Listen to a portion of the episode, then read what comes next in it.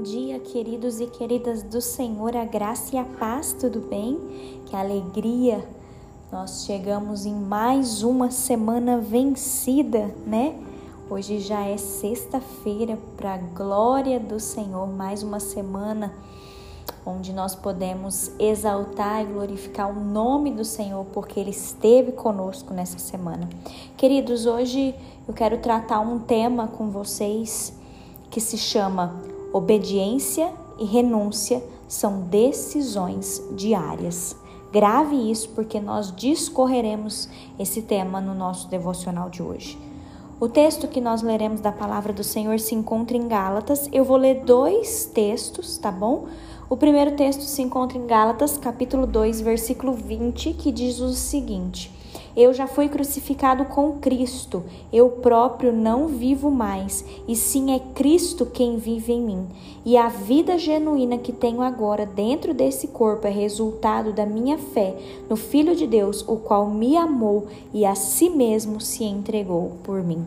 O segundo texto, queridos, também é no livro de Gálatas, mas é no capítulo 5 versículo 24, que diz assim: Aqueles que pertencem a Cristo Jesus crucificaram seus maus desejos e paixões. Teremos por base esses dois textos, queridos. Se vocês prestaram atenção na leitura, é, a gente pode ver que enquanto nós estivermos vivos, dois desejos sempre lutarão em nosso interior.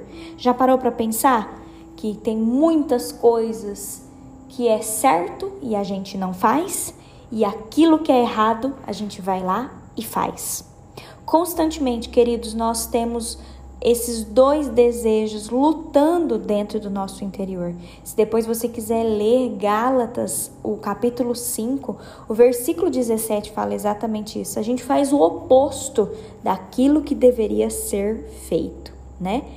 Só que quando a gente pensa em Jesus, na morte de Jesus, a gente vê que a morte na cruz fez com que Jesus destruísse o poder do pecado sobre nós. Mas entenda, queridos, que a nossa luta com o pecado, ele não se encerra quando a gente recebe a salvação. Cristo, ele nos deixou claro que a obediência e a renúncia são decisões diárias. Grave essas duas palavrinhas: obediência e renúncia. A nossa carne quer fazer uma coisa, mas o espírito que tem que controlar a nossa vida nos dá as instruções de como proceder. Lembra que eu falei no começo que a gente vive numa luta diária entre fazer coisas boas e fazer coisas ruins? Pois bem, o inimigo, queridos, ele quer nos convencer de que nós não estamos indo a lugar algum. O inimigo ele quer nos convencer de que nós nunca seremos livres, de que nada mudou na nossa vida e ele até joga mentiras sobre nós falando que o poder de Deus não é real. Mas eu tô aqui para falar para você que o diabo ele conta mentiras, queridos. Muitas vezes a gente fica com raiva porque a gente não faz o que nós deveríamos fazer. E aí a gente acaba se questionando, nossa, por que que o que eu quero fazer, né? Eu não faço, mas aquilo que é mal eu faço. Queridos, eu quero te lembrar que nós não venceremos nossa natureza pecaminosa com esforços próprios. Não, não vai ser com a sua própria força.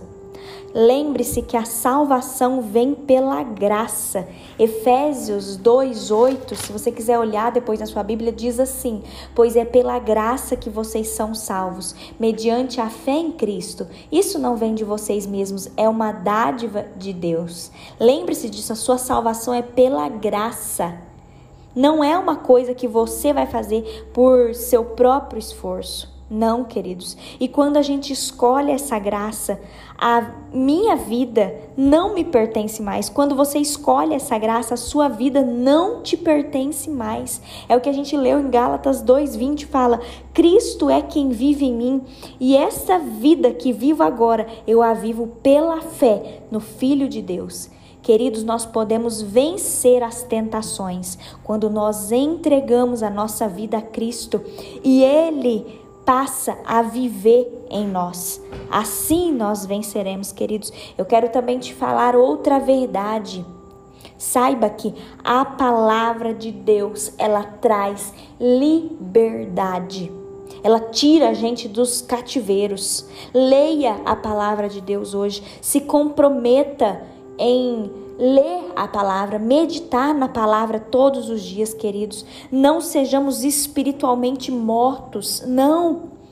Queridos, que nós possamos ser guiados nesse dia pelo Espírito Santo, que nós possamos obedecer às instruções do, do, Espírito Santo, porque Ele nos dirá aonde ir, o que fazer. Declare isso nesse dia. Eu pertenço a Cristo. Repita essa frase comigo. Eu pertenço a Cristo.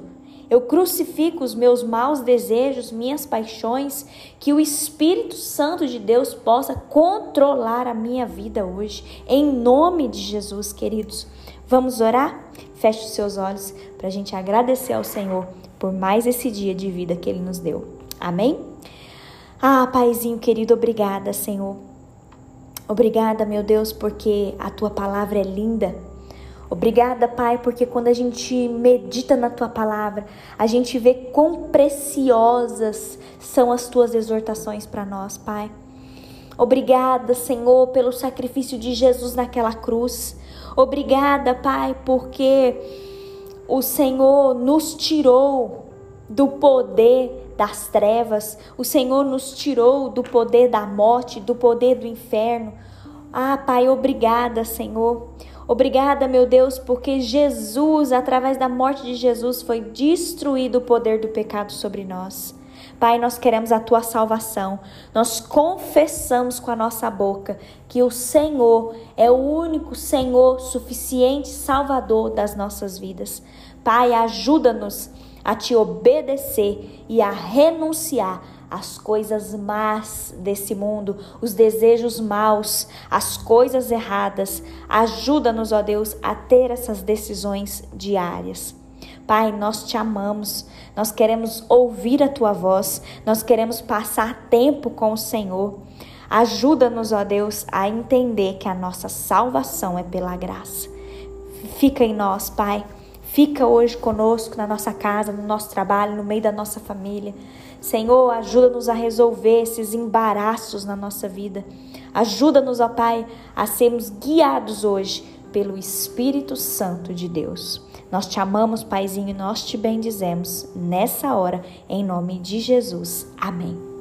Amém, queridos, que você possa receber uma porção do Senhor, uma porção do Espírito Santo do Senhor sobre sua vida hoje. Que você seja cheio de alegria, de paz, de paciência, que você seja cheio de humildade hoje e que você possa contagiar as pessoas que estão ao seu redor. Amém? Deus te abençoe.